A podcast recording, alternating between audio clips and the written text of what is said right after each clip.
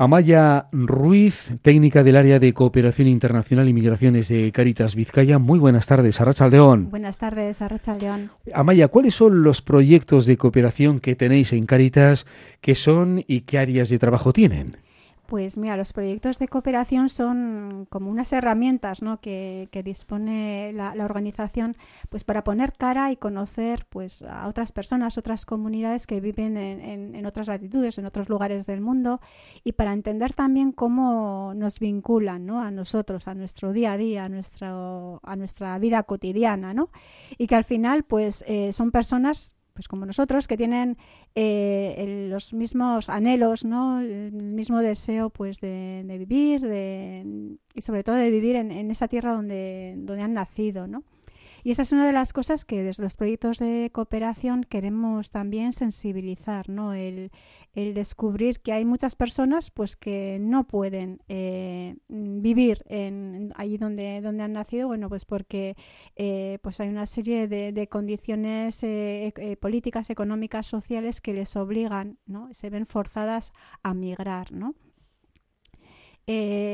Por ello, uno de, de los objetivos de los proyectos de cooperación es eh, pues trabajar sobre derechos fundamentales ¿no? Eh, y, sobre todo el derecho a, vivir donde, donde, uno quiere, donde uno quiere vivir. ¿no?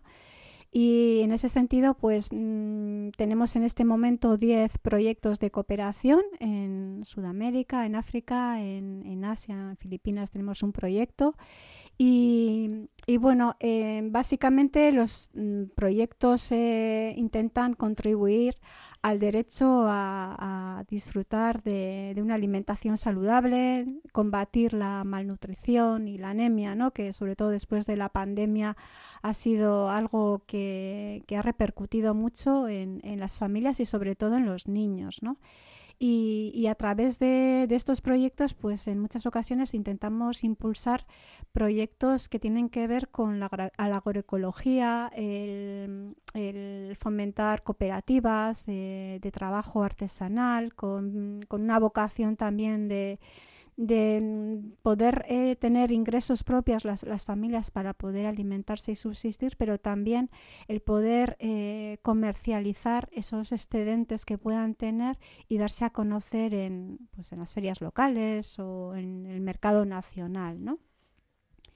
Eso, y luego también tenemos algunos proyectos eh, bueno, pues que tienen que ver también con el, en el derecho a la, a la educación ¿no? y el fomentar que muchos niños y niñas que, que por desgracia han tenido que huir de sus países muchas veces en situación de conflicto armado y se han quedado un poco bloqueados ¿no? en, en, países donde no, no, era su destino eh, final, ¿no? como es el caso del Líbano, pues desarrollamos junto, con otras eh, entidades locales y otras organizaciones sociales eh, proyectos educativos para que puedan integrarse en, la sociedad libanesa y a la vez también trabajamos con, los propios niños y niñas libanesas eh, vulnerables para de alguna manera apoyarles y fomentar también el derecho a la convivencia y el derecho a la paz. Y junto a estos 10 proyectos en los que trabajamos básicamente lo que, lo que os decía, ¿no? pues el derecho a la alimentación, eh, la agroecología, eh, la educación y fomentar la paz y la convivencia, tenemos activas dos emergencias, en, una en Ucrania y otra en Tierra Santa.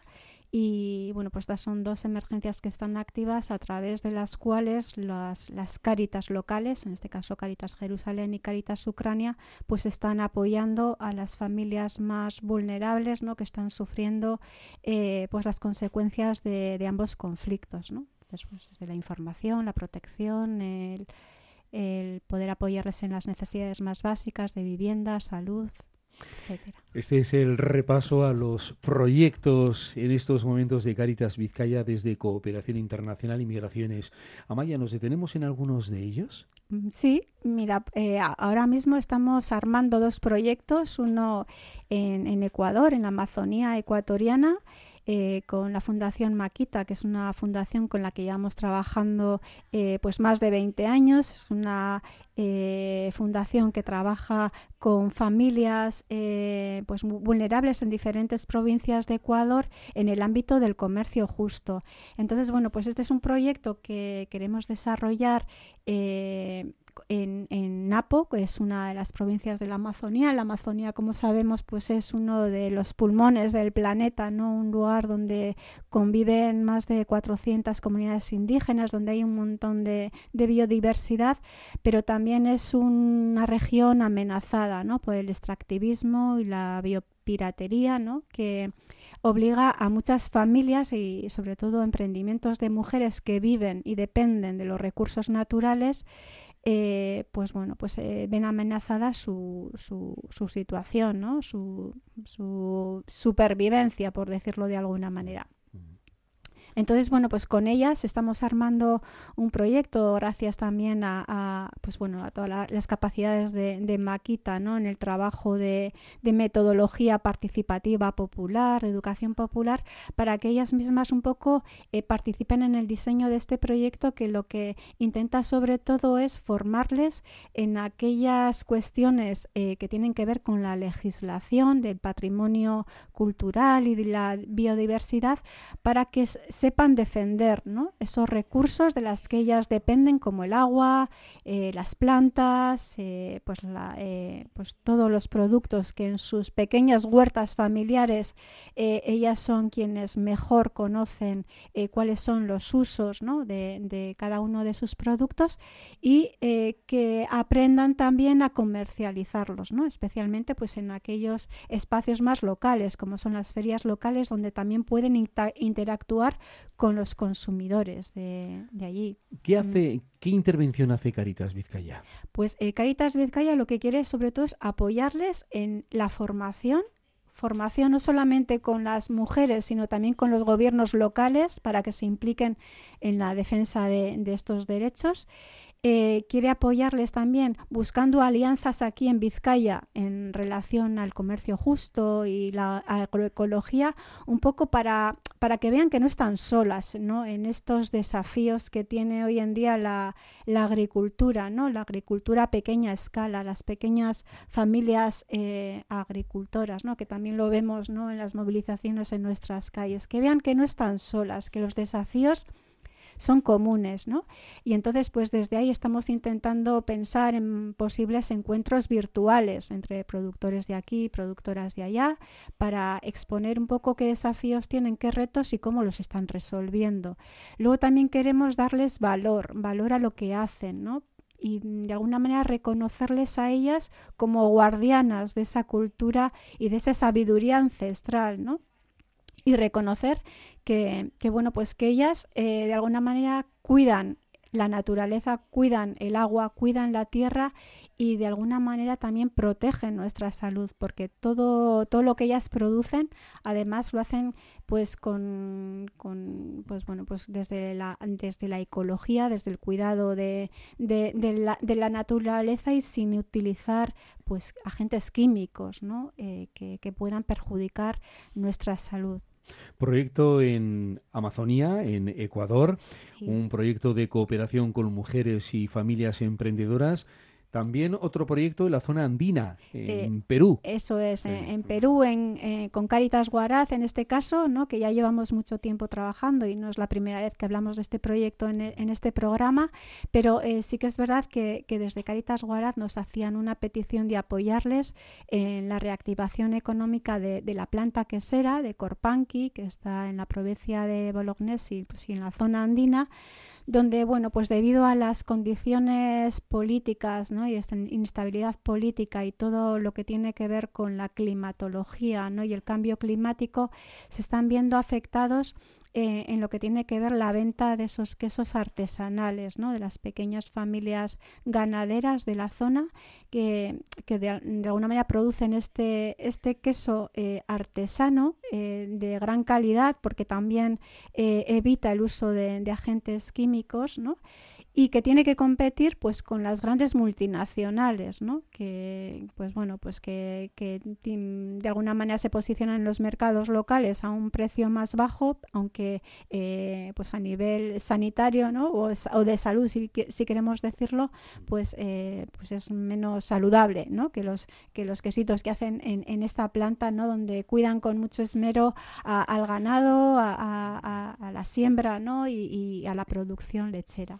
En este proyecto, ¿cuál es la intervención de Cáritas? Pues en, este proyecto lo que queremos hacer es apoyarles en la compra de semillas, de semillas de alfalfa, que son unas semillas, eh, pues de alguna manera resilientes a los eh, cambios extremos de, meteorología, a las heladas y a las sequías, y que permite que, pues bueno, pues que el ganado también tenga una alimentación más saludable, y a la vez la leche, ¿no? que sea de mayor calidad, de tal manera que la producción lechera pues pueda activarse. Por otro lado, también el apoyo en todo lo que tiene que ver eh, otra serie de, compras relacionadas con, la planta, como puede ser eh, los moldes donde se, donde se elaboran los quesos, el, cuajo especial para, para, que, bueno, pues para que el queso pues, se elabore de las, de la mejor, en las mejores condiciones y luego todo lo que tiene que, eh, que ver también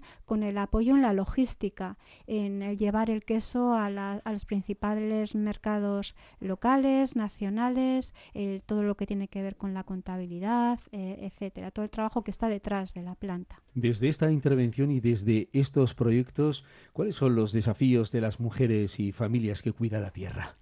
Bueno, pues los principales desafíos tienen que ver con el, proteger sus derechos, el conocer y proteger sus derechos. Como decíamos, eh, estas mujeres y estas familias eh, tienen ya el conocimiento, un conocimiento ancestral de hace muchos años que ha ido pasando de generación en generación y se está viendo un poco afectado ¿no? pues por todas esas empresas ¿no? comerciales, grandes empresas que de alguna manera secuestran todo ese conocimiento y lo comercializan ¿no? y, hacen patentes en, el extranjero. Entonces, un poco que conozcan esta legislación en cuanto a patrimonio eh, cultural y de biodiversidad.